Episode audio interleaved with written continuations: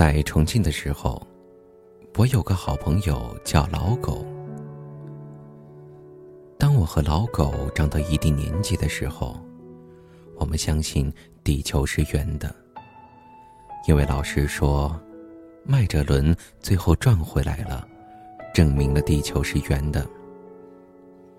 所以那时候，我们相信一样东西，只需要一句话。我刚刚到重庆那年，老狗坐在我旁边，他说着我听不懂的重庆话，我说着他无法理解的普通话，两个人眼里充满无奈，又惺惺相惜。那时候，我们除了逛一条全部是卖性保健品的街外，还会一起在旧书店淘漫画。那年，我们在看《七龙珠》。学校不准带漫画书去看。后来，老狗准备了一个同样大小的封面，套在《七龙珠》上面。那封面写着“少年维特之烦恼”。我受他启发，准备了一个爱的教育。他看《少年维特之烦恼》，看了两年。我看《爱的教育》。看了两年，小学毕业的时候，他依旧没有烦恼，而我，也没有感受到爱的教育。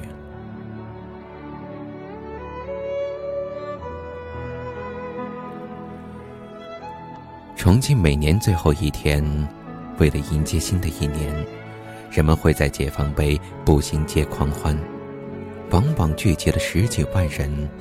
大家拿着充气棒和雪花，见人就打，逢人就喷。初中的时候，我和老狗，还有夏天、大嘴、独树强，第一次加入步行街上的狂欢。那年最后几分钟，我们已经筋疲力尽，满头满脸的雪花。我们站在解放碑下面，彼此手搭着肩膀。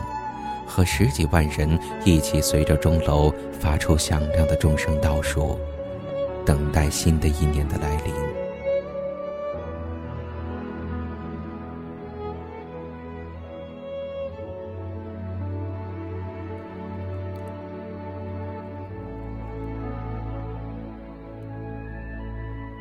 在新年第一刻，全场爆发出了巨大的欢呼声。十几万个气球飞上天空，我们彼此大喊着“新年快乐”，脸上洋溢着笑容。夏天问我：“你说我们三十岁、四十岁、五十岁的时候还会一起在这里倒数吗？”我点头。杜树强又问：“那以后我们带儿子一起来吗？”嘴拍了一下读书强的头，问：“如果你爸说要带你和他的朋友一起出来倒数，你去不去？”我们都笑了。老狗说：“以后我们几兄弟每年都在一起这里倒数。”我们彼此相视而笑。那时候，老狗还没老。夏天还没有去当兵，杜树强还在图谋和鼠妖自杀。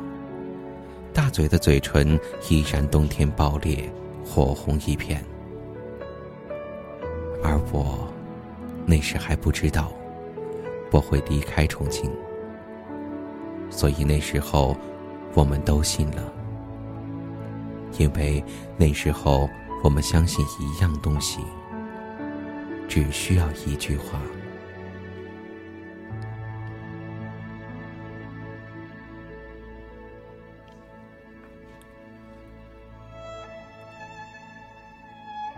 那几年，我们结伴出没在高低起伏的大街小巷，快乐像源源不断的长江水。在夏天里，我们看着人民广场上的大型温度计。一突破三十八、三十九度，就开始骂重庆。对于重庆，我们就像对待游戏。玩游戏的时候总是骂骂咧咧的，但是又离不开游戏。我们光着膀子，夹着拖鞋，漫无目的的一起走着，把脚浸泡在冰凉的长江水里，看着两岸的繁华。我指着江边的一片空地说：“以后我们有钱了，就在那里建一所房子。”夏天的时候，直接跳下来游泳，然后我们大家一起七嘴八舌讨论这所房子要有什么设施。我和老狗建议弄个房间看片儿，独鼠强要弄个房间打游戏，夏天要个房间喝酒。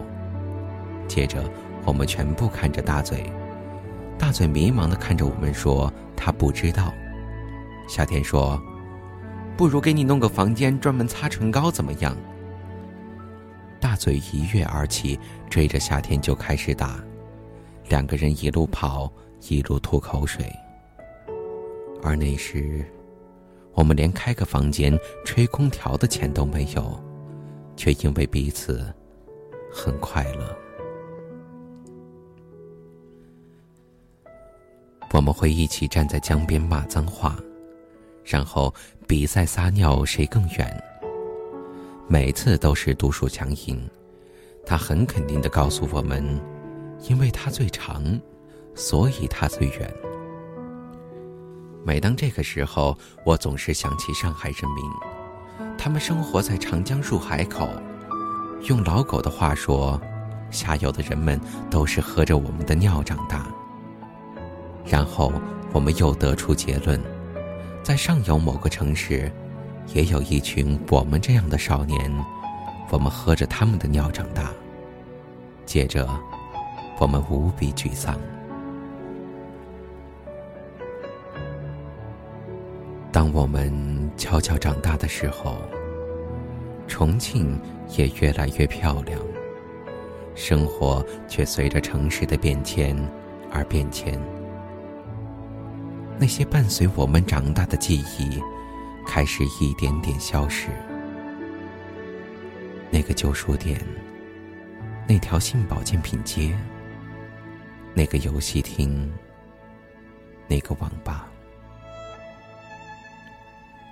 直到我离开重庆，那天下着蒙蒙雨，那一年下了一场久违的雪。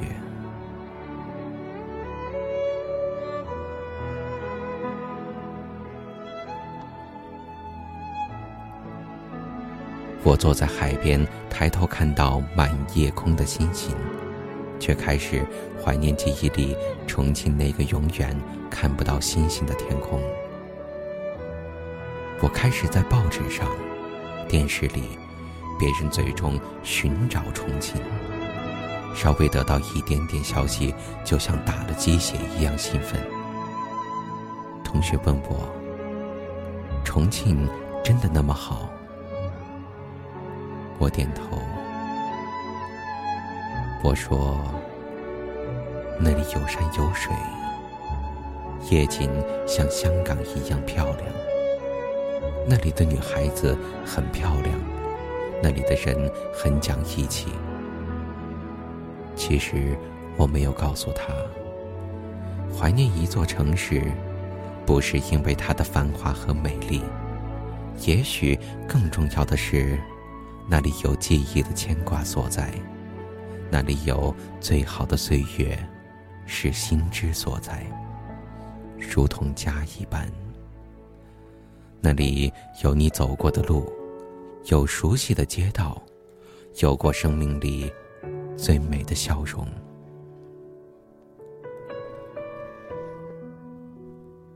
我想起了那年，我和老狗听老师说。麦哲伦最后转回来了，证明了地球是圆的。可是，如果地球是圆的，为什么我转呀转，却没有转回来？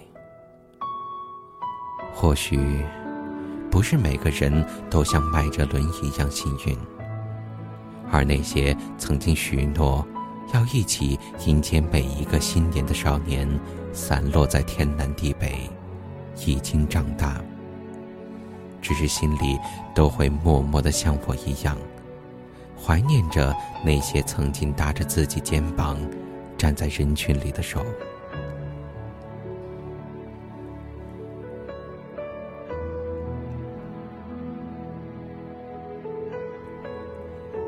二零一四年第一天，刚刚过十二点，我一个人回到家里，站在窗边，突然接到老狗的电话。